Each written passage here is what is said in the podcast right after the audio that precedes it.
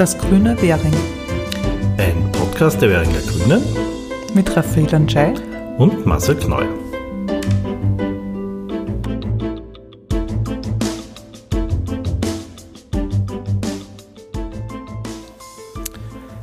Herzlich willkommen bei einem weiteren Podcast der Währinger Grünen. Wir haben heute wieder ein Spezialthema. Wir haben einen Gast und eigentlich nicht wir, sondern heute bin ich alleine, Marcel Kneuer, ohne die Raffaella Njai. Und als Gast äh, ist heute Marie-Therese Armbom da, die ein Buch geschrieben hat, Die Villen von Bötzelsdorf. Hallo Marie-Therese. Hallo Marcel. Äh, gleich zu Anfang gesagt, wir kennen uns schon lange, eigentlich ja, über 40 Jahre, glaube ich jetzt. Mhm. Äh, Schule, Klostergasse, dann haben wir beide, also ich habe lange in Bötzensdorf gewohnt, du wohnst noch immer dort. Stimmt, ja. Und ja, und Geschichte haben wir auch beide studiert, mhm. wobei wir uns auf der Uni, glaube ich, selten gesehen haben. Ja, das stimmt eigentlich, ja komisch.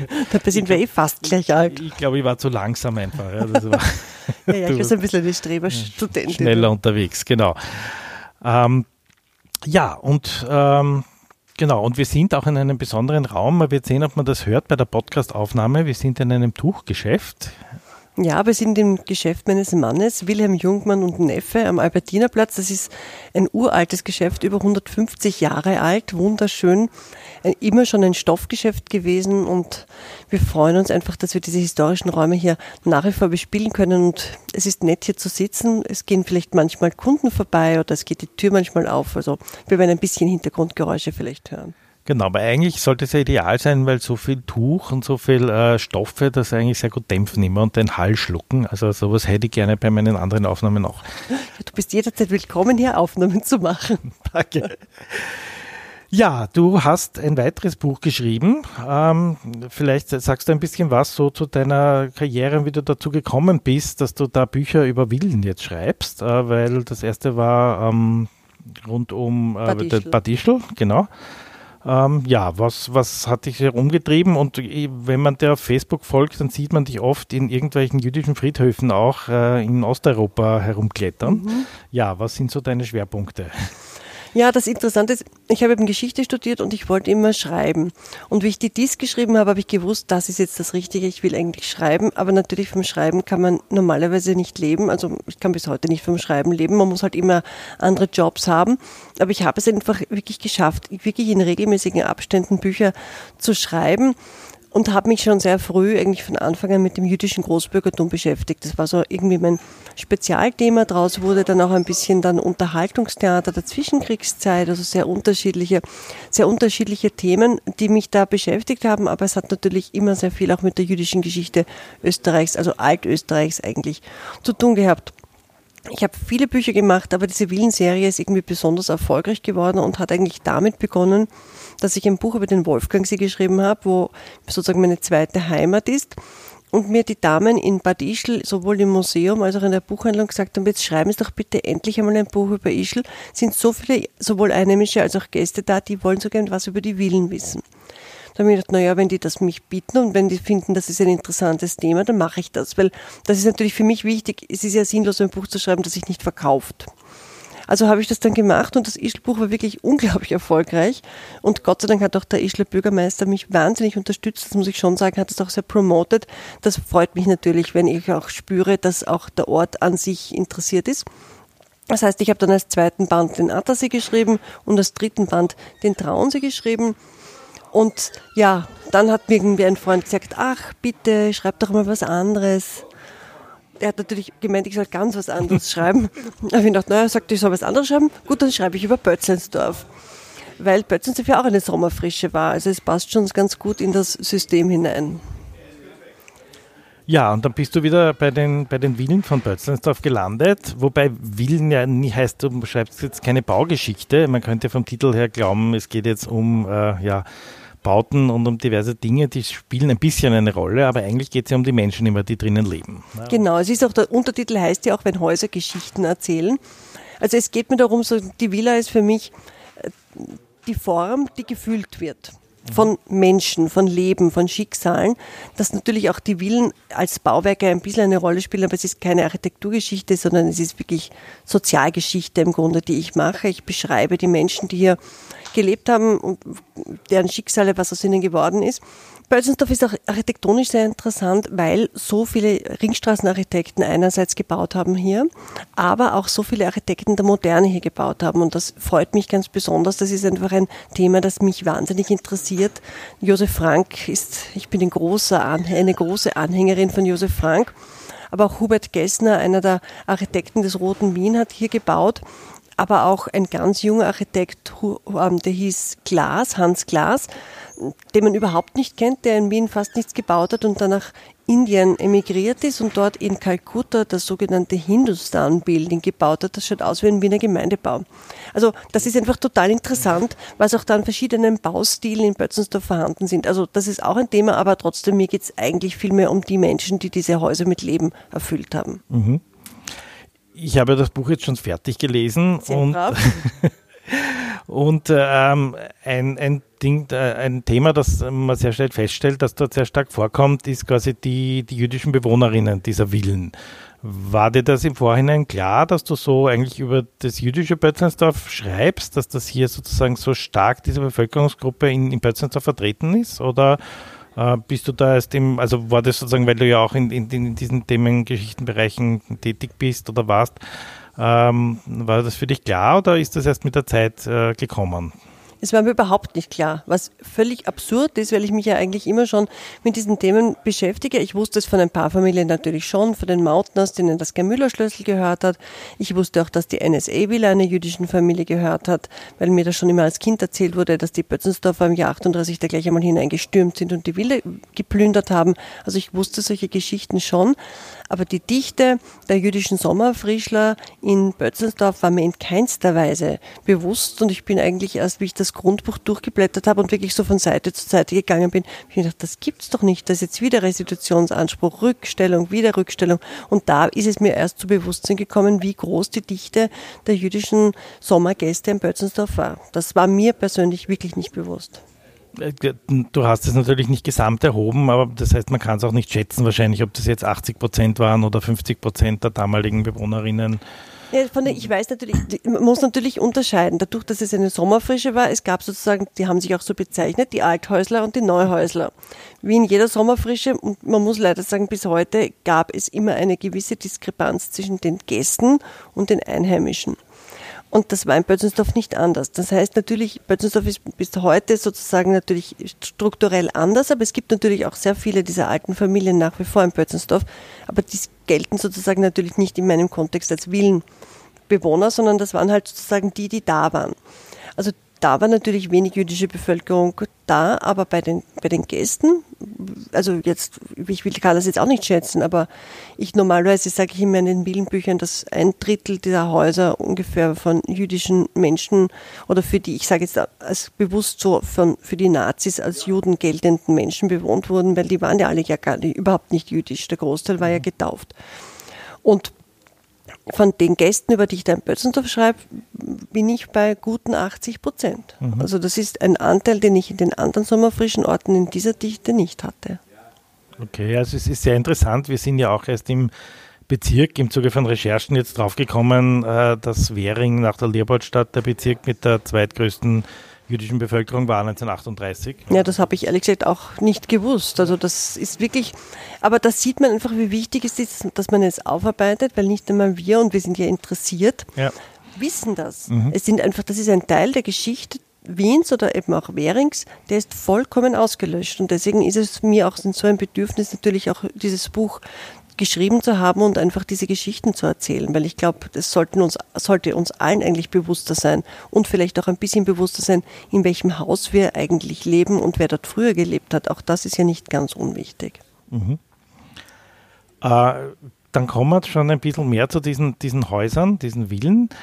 Ähm, die sind sozusagen so rund um den Ortskern verteilt. Den Ortskern, glaube ich, für die, die sich nicht so auskennen, kann man rund um die alte Pfarrkirche, glaube ich, ähm, so anordnen. Ne? Genau. Und, und rundherum ist dann begonnen worden zu bauen, nach Richtung Gersthof. Ähm, ja, also es ist sehr, sehr ähm, sehr interessant, spannend, leicht geschrieben, finde ich, von dir. Danke. Und ähm, man kommt aber relativ schnell auch an diese Punkte, die du schon ein bisschen angedeutet hast, dann, wo man dann eigentlich sehr stark in dieses Thema kippt, äh, der Arisierung und ähm, ja, wie ist es dann mit den Menschen dort weitergegangen? Ähm, wie, wie war das für dich, dieses, äh, ja, da sozusagen zuerst mal zu erleben, wie die dort alle eingezogen sind und dann auf diesen Punkt zu kommen, wie das alles arisiert worden ist? Naja, das ist ja ein Thema, mit dem ich mich schon sehr lange auseinandersetze. Und ich sage immer, die Arisierungsakten zu lesen ist ganz, ganz grauenhaft. Nur man weiß ja, dass die Nazis grauenhaft waren. Mhm. Das ist sozusagen jedes Mal aufs Neue schrecklich. Aber es erschreckt einen dann nicht mehr so wie grauenhaft. Das ist, das weiß man ja eigentlich. Was mich, und das ist jetzt das vierte Buch dieser Serie, jedes Mal aufs Neue erschreckt, ist eigentlich die Rückstellung mhm. oder die Schwierigkeiten bei der Rückstellung. Das ist wirklich das, was mich wirklich erschüttert und das ist wirklich eine Schande für die Republik Österreich. Also Rückstellung muss man jetzt auch sagen, weil das ja in der Zwischenzeit schon Jahrzehnte her ist und für viele nicht mehr klar ist, worum es ging, ist das nach 1945 dann die äh, Eigentümerinnen, also zu 99 Prozent jüdischen Eigentümerinnen, dann das zurückbekommen hätten sollen, muss man sagen. Ja, sie haben es, das muss ich schon sagen, sie haben es auch zurückbekommen.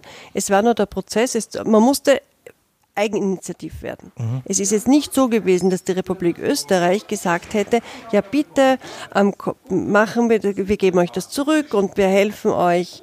Nein, man hat also Gesetze erlassen mit ganz kurzen Wirkungsradien. Das Problem war aber, die Leute waren in Südamerika oder in Amerika oder in Australien oder ich weiß nicht wo, bis die erfahren haben, dass es dieses Gesetz gibt, war es schon nicht mehr in Kraft. Das heißt, es gab verschiedenste Rückstellungsgesetze, um irgendwie dann doch zu ermöglichen, dass man rechtzeitig irgendwie diesen Antrag stellt. Und dann ist es aber erst richtig losgegangen, weil man musste alles beweisen. Es musste nämlich nicht der Arresseur beweisen, dass er es sozusagen unredlich bekommen hat, sondern man musste beweisen, dass der es unredlich bekommen hat. Der hat natürlich gesagt, bitte, ich habe so viel, ich habe es doch gekauft, da gibt es auch den Kaufvertrag, da musste man beweisen, dass, der, dass das aber unter Druck und unter Zwang war. Und dann ist es noch dazu gekommen, wenn man endlich irgendwie den so weit gehabt hat, dass, dass der gesagt hat, das war vielleicht nicht ganz rechtens. Dann hat er gesagt, aber ich habe so viel investiert. Also ich meine, das muss mir jetzt schon abgegolten werden. Und das hat dazu geführt, dass es nie zurückgegeben wurde, sozusagen richtig, sondern es wurde immer ein Vergleich geschlossen. Und man hat vielleicht 15.000 Schilling bekommen oder vielleicht auch gar nichts bekommen, aber es wurde immer ein Vergleich gemacht und dann hat man zwar das Haus zurückbekommen, das war aber natürlich in einem miserablen Zustand und dann haben eigentlich alle diese Häuser in den 50er, Anfang der 60er Jahre wieder verkauft, weil was hätten die in Australien mit einem hinigen Haus in Bötzensdorf tun sollen? Und das ist eigentlich das Fatale. Und ich habe einen Brief von einem Anwalt, der schreibt, ich bin es müde, ununterbrochen wieder nachzuhaken, wieder nachzufragen. Und ich finde das allein so traurig, dass ein Anwalt schreibt, ich bin so es müde, weil das ist ja keine Anwaltsformulierung. Der muss wirklich schon so entnervt gewesen sein. Mhm. Und bei einer Familie, da haben die Töchter einfach diesen Kampf nicht, und es war ein Kampf, nicht aufgenommen und die haben es auch nicht zurückbekommen. Man musste kämpfen. Äh, vielleicht gehen wir auch noch mal einen Schritt zurück, ähm, weil auch das ja nicht für, für viele jetzt sozusagen äh, nicht mehr selbstverständlich ist, wobei ich nicht weiß, wie genau das halt in der Schule gelernt wird. Äh, was ist denn genau 38 passiert mit diesen Willen dann? Naja, also zuerst im Jahr 18, 1938 war es so, dass im März, das, da muss es ziemlich zugegangen sein, einmal die Polizeistation ihre Beamten durch Bötzensdorf geschickt hat. Die sind da zu jedem Haus hingegangen, haben einmal angeklopft und dann haben sie inventarisiert. Nur niemand kann mir einreden, dass der kleine Polizist aus dem Wachzimmer genau weiß, wie viel Karat welcher Ring hat. Also das heißt, sie hatten alle vorgefertigte Listen, woher sie die auch immer hatten und haben minutiös alles aufgenommen. Dann waren einmal diese Listen fertig. Dann hat man entweder gleich ein Familienmitglied verhaftet oder auch nicht. Das war halt sehr willkürlich. Unter also, irgendeinem Vorwand halt. Also. Ja, oder gar keinem Vorwand kommst du jetzt mit. Ich meine, war ja so verschüchtert, das hat sich auch niemand getraut. Mhm. Dann hat man die Familienmitglieder irgendwen verhaftet. Also bei einer Familie haben sie die, eine Frau verhaftet. Ihre 85-jährige Mutter ist alleine in der Villa zurückgeblieben, ist sechs Wochen später gestorben. Was in diesen sechs Wochen war, kein Mensch weiß es. War diese alte Frau ganz allein oder nicht? War da irgendwer, der sich irgendwie gekümmert hat? Keine Ahnung. Ähm, andere hat man auch verhaftet, weil sie halt politisch nicht konform waren, sozusagen parallel zu ihrem jüdischen Ursprung. Das ist natürlich auch passiert. Andere hat man dann bis November noch in Ruhe gelassen.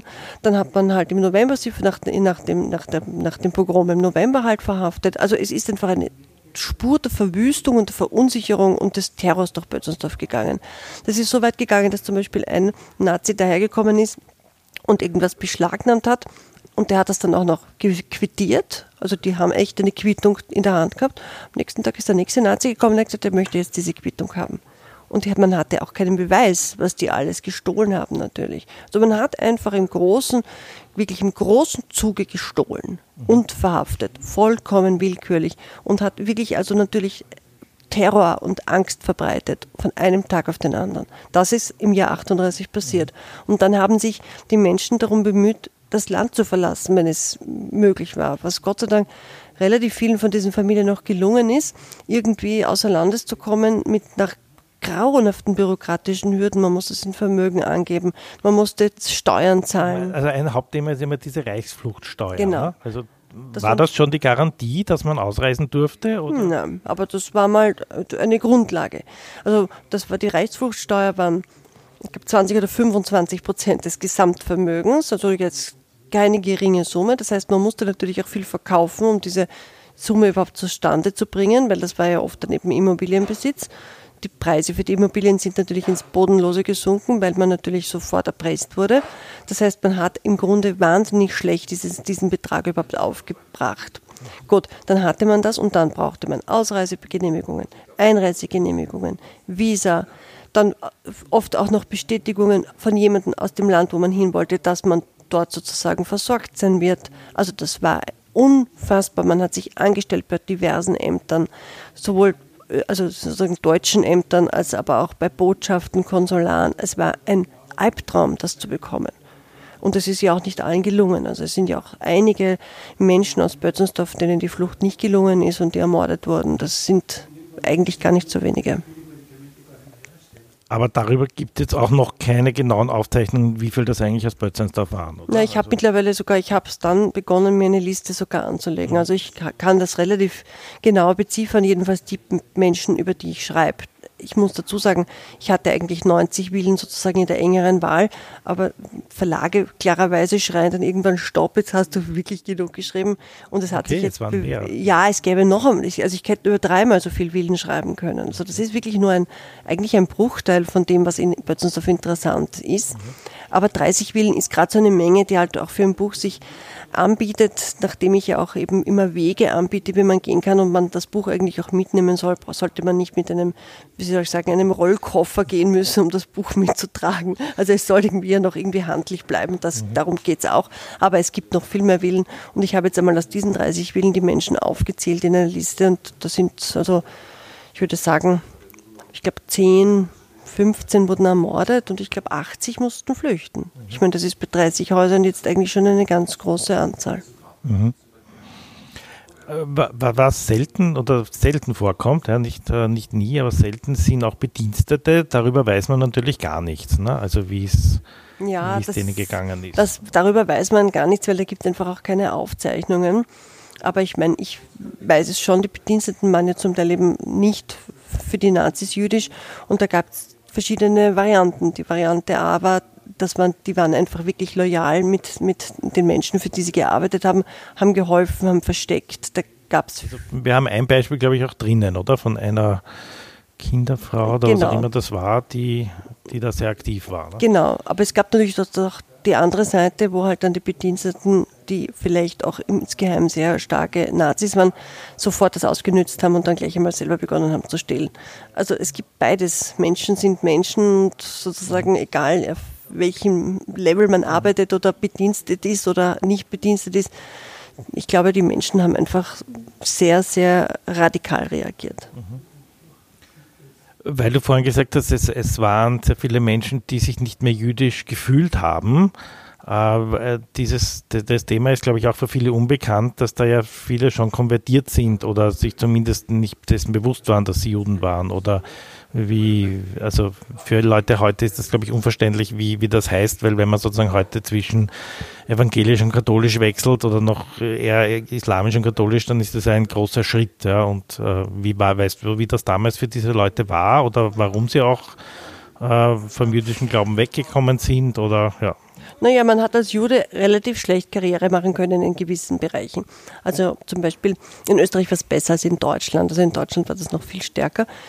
In Österreich konnte man schon Karriere machen bis zu einem gewissen Grade, aber natürlich nicht überall.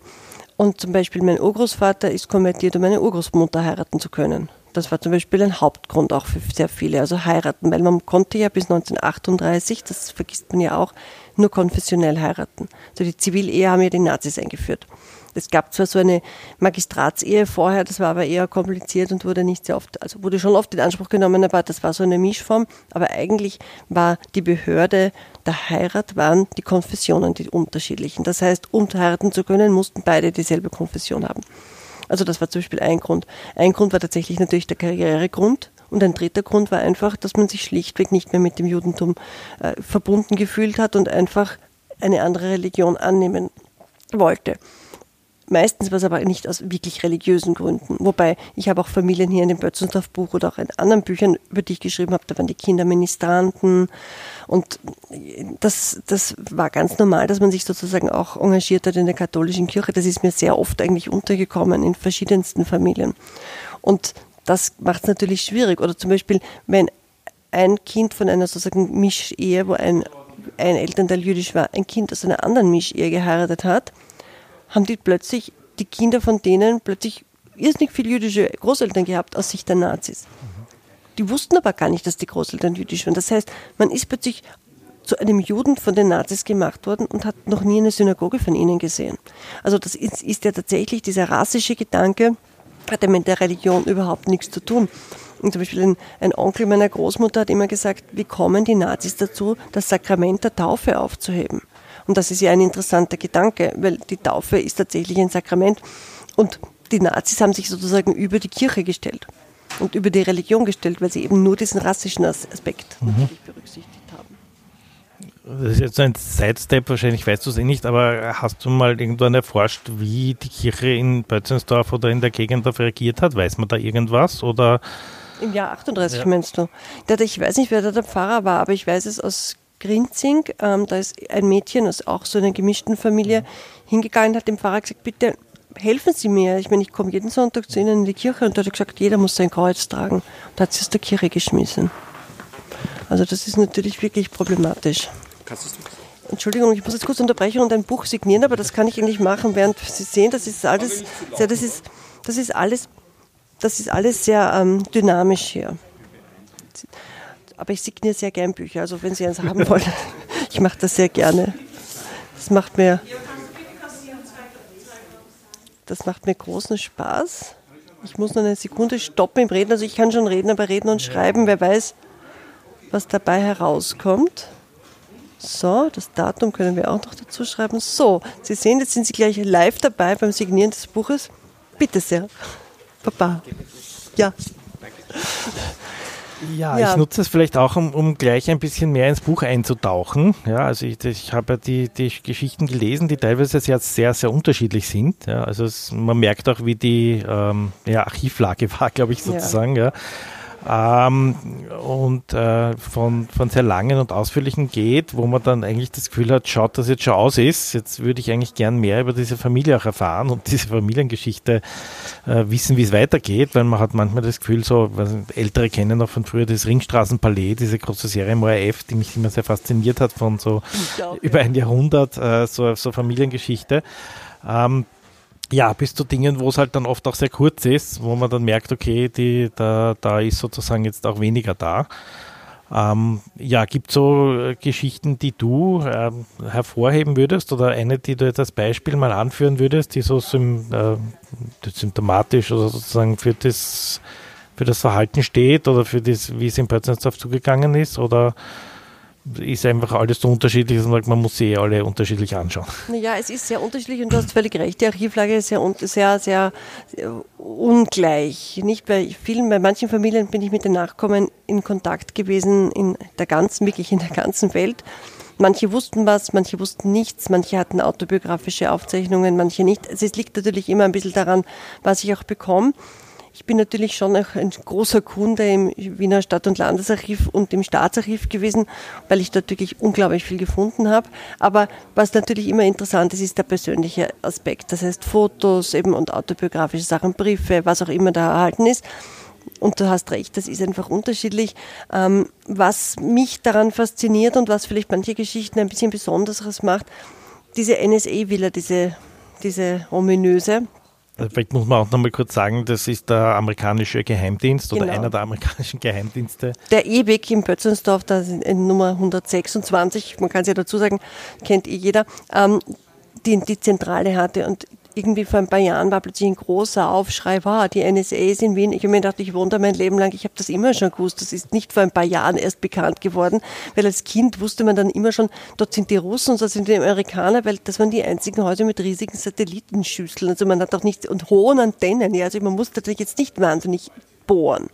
Na gut, der Endeffekt ist, diese eine sogenannte NSA-Villa, die jetzt nicht mehr den NSA beherbergt, sondern verkauft wurde, jetzt steht sie momentan leer, was sehr schade ist, aber so ist es halt. Ähm, ich bin vis-à-vis von dieser Villa aufgewachsen. Und ich kannte eben die Geschichten, dass das geplündert wurde.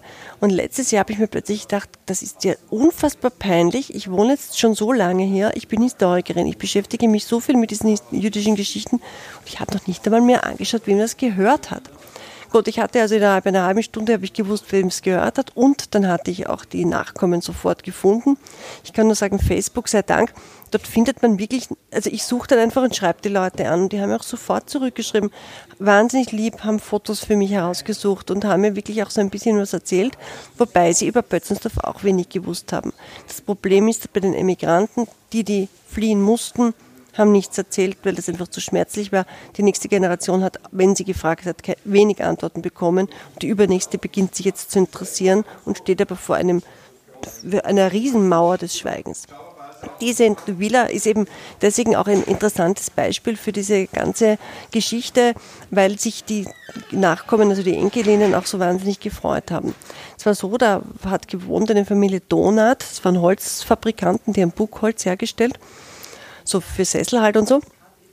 Und der Vater Donat war aus Silein, das ist heute in der Slowakei, war damals Oberungarn, also das war immer so ein Grenzgebiet und ist im Jahr 38 mit seiner Frau, seiner Tochter und seiner Enkelin nach Silein geflüchtet. Und dort ist er aber natürlich in der Falle gesessen, weil wenn man dort war, ist man nicht mehr rausgekommen. Und seine anderen beiden Töchter sind nach Amerika emigriert und mit deren Kindern war ich jetzt eben im Kontakt. Und das ist aber natürlich so schmerzlich, weil eben die halbe Familie ermordet wurde, die andere halbe konnte flüchten. Und das ist etwas, was diese Familien sehr, sehr oft verbindet. Es ist in jeder Familie irgendwer nicht mehr rausgekommen.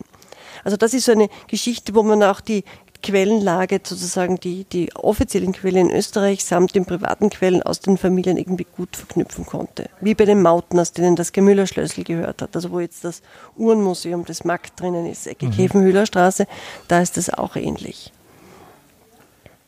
Ja, also ich würde sagen, lassen wir es auch bei der einen Geschichte und äh, den Rest muss man sich dann einfach äh, erlesen. Also es ist ja wirklich äh, leicht zum Lesen. Also es ist kein äh, klassisches Geschichtsbuch, wo man sozusagen äh, schwer in die Historie eintaucht. Ja, das ist, Entschuldige, dass ich dich unterbreche. Das ist nämlich eigentlich immer meine Prämisse gewesen. Ich ärgere mich so wahnsinnig, wenn Bücher geschrieben sind und man versteht kein Wort, weil das vor Fremdworten oder irgendwelchen Spezialausdrücken strotzt.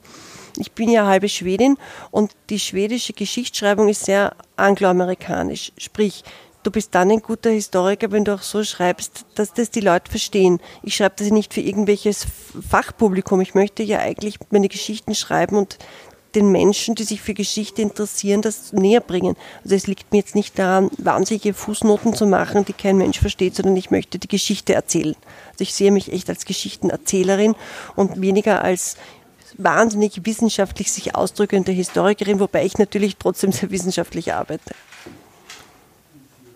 Ja, dann, dann kommen wir nochmal ein bisschen auch in die Gegenwart zurück. Ähm, du, schreibst auch ein bisschen am Ende des Buches, jetzt muss ich das nochmal nachschauen. Ähm, äh,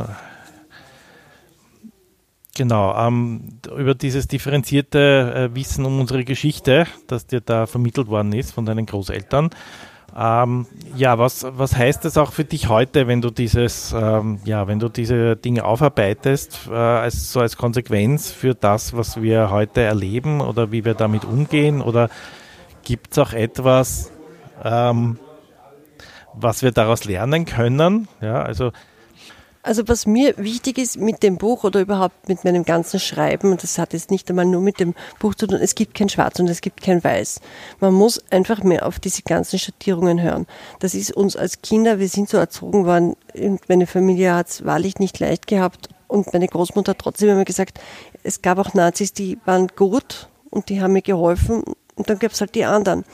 Und wir sind immer mit diesem differenzierten Wissen und, und Denken erzogen worden. Und ich glaube, das kommt in der heutigen Zeit viel zu kurz. Es gibt immer nur gut und böse, schwarz und weiß. Das stimmt aber nicht. Das gibt es nicht. Und ich glaube, ich versuche halt zu vermitteln, dass man doch tatsächlich versucht, ein bisschen differenzierter zu denken, zu handeln und nicht sofort hinzuhacken auf alles und zu sagen, das ist ein Trottel und das ist kein Trottel. Nein, jeder Mensch hat viele Aspekte, jedes Handeln hat viele Aspekte und man kann auch bei seinen Handlungen, finde ich, darauf Rücksicht nehmen. Der zweite Aspekt, der mir wirklich wichtig ist und das ist mir einfach jetzt so aufgefallen, ich finde, gerade wenn man in einem älteren Haus wohnt, egal ob das jetzt ein Mietshaus ist oder eine Villa, wie auch immer, man muss schon, finde ich, sich ein bisschen damit auseinandersetzen, wer hat dort früher gewohnt, was war in dem Haus, die Geschichte. Ich meine, ich bin jetzt überhaupt kein esoterischer Mensch, aber ich finde, gewisse atmosphärischen Dinge spürt man in einer Wohnung. Ein Freund von mir, der in einer dieser Villen wohnt, hat zu mir nach der Lektüre des Kapitels gesagt, Gott sei Dank ziehen wir jetzt bald aus. Ich habe immer gespürt, dass da irgendwas nicht stimmt. Und das ist schon nicht, dass man das jetzt übertreiben muss, aber ich finde, man ist sich schon auch einer, man hat auch eine gewisse Verantwortung, wenn man in einem historischen Haus wohnt oder auch in einer Gegend wohnt. Man kann ja auch in einem Neubau wohnen und sich trotzdem immer über das Haus vis-à-vis -vis Gedanken gemacht haben. Ich finde, es zahlt sich schon aus, ein bisschen zu recherchieren, wo wohne ich, in welchem Umfeld wohne ich, wer hat hier früher gewohnt und sogar ich, die ich, wo die, meine Familie seit 1907 in Pötzensdorf wohnt, nicht einmal ich habe das alles gewusst. Und das finde ich ist schon ein, das hat mich eigentlich fast erschreckt, dass man sein Leben lang in einer Umgebung lebt und eigentlich so wenig drüber weiß. Und gerade in der heutigen Zeit, und ich bin natürlich, das ist sehr viel auch gegangen, also ich bin schon vor Corona permanent durch Bötzensdorf marschiert, muss auch sagen, ich war in Teilen von Bötzensdorf wo ich glaube ich noch nie war, oder als Kind gezwungenermaßen halt spazieren gegangen bin. Als Kind hasst man das, dann hört man irgendwann auf mit diesem blöden Spaziergehen.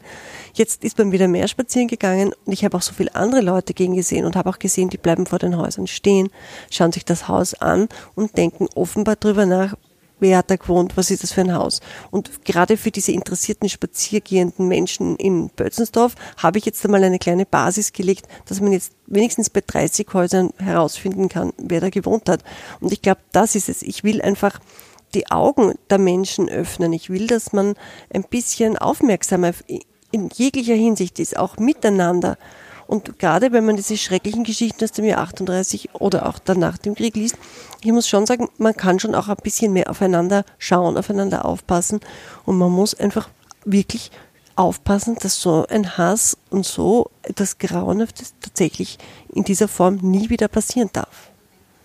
Also das eine ist ja sozusagen 38, wie schnell sich das aufgeschaukelt hat. Ja, und was mich dann immer auch erschreckt ist, wie gutgläubig manche Menschen auch noch waren dann ja, und sie gedacht haben, mir wird schon nichts passieren. Ja. Und das andere natürlich nach 45, ja, wie, wie wenig oder wie gering die Bereitschaft war, dann auch sozusagen hier offen den Leuten das zurückzugeben. Ne? Und ich muss aber sagen, das ist eigentlich etwas, und da muss man die Gesellschaft heute wirklich in die Pflicht nehmen, das ist bis heute so. Weil der Film von der Burgel Tscheitschner aus dem Jahr 2019 oder 18, also ich meine, das ist ja ein recht aktueller Film, Let's Keep It, da geht es ja um nicht abgeschlossene oder bis jetzt herausgezögerte Arisierungsverfahren bei der Kunstrückgabe, jetzt natürlich nicht bei Immobilien, aber das ist ja unfassbar. Und wie da noch immer die Behörden reagieren und noch immer restriktiv sind, sich auf irgendwelche juristischen Positionen zurückziehen, was vollkommen legitim ist, aber sich nicht bemühen, das Bürokratische hintanzustellen, natürlich das Gesetz einzuhalten, aber sich zu, zu, versuchen, mit Fantasie Lösungen zu finden, das ist indiskutabel und das ist noch immer nicht vorbei. Ja, leider. Wir werden dran arbeiten, hoffentlich. Ähm, fällt dir noch was ein, so in Bezug auf den 18. Bezirk, was, die, was du sozusagen da oder auf, auf, auf heute irgendwie beziehen willst oder kannst? Oder? Naja, was mir wirklich ein echtes Anliegen ist, im 18. Bezirk jetzt einmal für dieses Thema das Erinnern in den öffentlichen Raum zu bringen. Das heißt, Stolpersteine zu setzen für die Menschen, die ermordet wurden oder emigrieren mussten. In der Villa Regenstreif, das ist jetzt das Studentenheim auf der Bötzensdorfer Straße, wo im Gelände des Studentenheims noch so ein paar Relikte der Villa Regenstreif zu äh, vorhanden sind, dass man dort einmal eine Gedenktafel vielleicht hinstellt, wer denn diese Familie war, wer hat dort früher gelebt, noch dazu, wo das Studentenheim ist und das doch eigentlich ganz interessant ist, auch für die Menschen, die dort leben, das zu wissen, ähm, dass man vielleicht einfach mehr Gedenken nach außen trägt. Und ich glaube, das ist ganz wichtig, weil dann wird es auch irgendwie sichtbarer. Und das sollte ein Projekt sein, das jetzt einmal im 18. Bezirk verstärkt gemacht wird, weil es halt jetzt diese Recherche gibt. Aber das kann man sicherlich für viele andere Bereiche in Wien natürlich genauso machen. Aber es ist ein Teil der Währinger Geschichte, der, glaube ich, wirklich völlig unbekannt war. Also ich hoffe eh, dass wir sozusagen da auch noch jetzt einiges machen können. Corona-bedingt hat sich da auch was verzögert, weil wir ja auch von Seiten der Bezirksverstehung begonnen haben, äh, Historiker zu unterstützen, die da auch andere Teile des Bezirkes aufarbeiten. Gott sei und Dank. Das ja. soll äh, im, im Herbst dann etwas kommen auch noch, ja, wo das äh, öffentlicher präsentiert wird äh, und, und dargestellt wird. Ähm, ja, weil uns das natürlich auch wichtig ist, diesen Teil der Geschichte äh, hier darzustellen und zu zeigen. Ja, ähm, zum Abschluss noch, äh, also für alle, wir werden es natürlich verlinken, ähm, wie das Buch heißt, Die Villen von Pötzensdorf von Marie-Therese Ambrum. Man bekommt ähm, im Buchhandel in Währing, äh, also bei den Hartliebs. Ja, ähm, die Petra Hartlieb hat mir schon, glaube ich, Wochen bevor es erschienen ist, geschrieben, wann bist du endlich fertig? Ja. Die hat schon also, wirklich okay. gewartet. Also man kann die, man kann die Marie-Therese dann vielleicht auch, auch anschreiben oder fragen, wie man dann ähm, zu einem äh, wie heißt das? Auto signiert. signiert. Signiert Wie signiert ja. das? Das ist nicht eine Signatur, das ist in der E-Mail, aber es signiert. Genau. Das ist signiert, wenn man so etwas haben will.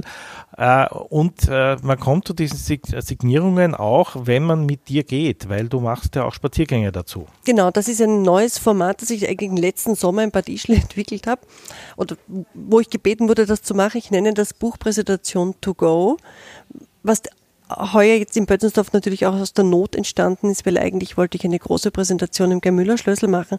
Das ist natürlich nicht gegangen. Und daraufhin habe ich mir gedacht, okay, dann gehe ich halt durch Pötzensdorf von Haus zu Haus. Jetzt gibt es so ein paar Wege, die ich gehe und mache also diese Spaziergänge mit Mikro und mit, mit Headset und mit allem, also so, dass es auch wirklich gut zu hören ist, weil ich muss sagen, seit ich so viel über die Allee gehe, bemerke ich erst, wie laut es dort ist. Allein die Straßenbahn, wenn die da vorbei rumpelt, da hört man gar nichts mehr. Das hat sich sehr bewährt und ich mache das im Juni an allen Wochenenden. Also ein paar Termine sind auch noch frei. Jetzt kann ich ja Gott sei Dank schon wieder mehr Leute mitnehmen, was die Sache natürlich ein bisschen erleichtert. Also ich freue mich über mitgehende Bötzelsdorferinnen oder Währinger oder wie auch immer, Wiener oder auch Menschen einfach, woher auch immer. Das letzte Mal war übrigens jemand extra aus Pertoldsdorf da. Ich mich auch gefreut, dass jemand den Weg, oh, weiten ja. Weg auf sich genommen hat, nach Pötzelsdorf zu kommen. Man lernt auch, wenn man hier lebt, sehr viel Neues kennen, aber man lernt vielleicht auch, wenn man Pötzensdorf noch nicht so gut kennt, Pötzensdorf ein bisschen besser kennen. Das zahlt sich aus. Also auf meiner Website www.arnbohm.com sind die Termine drauf und ich einfach nur ein E-Mail schreiben.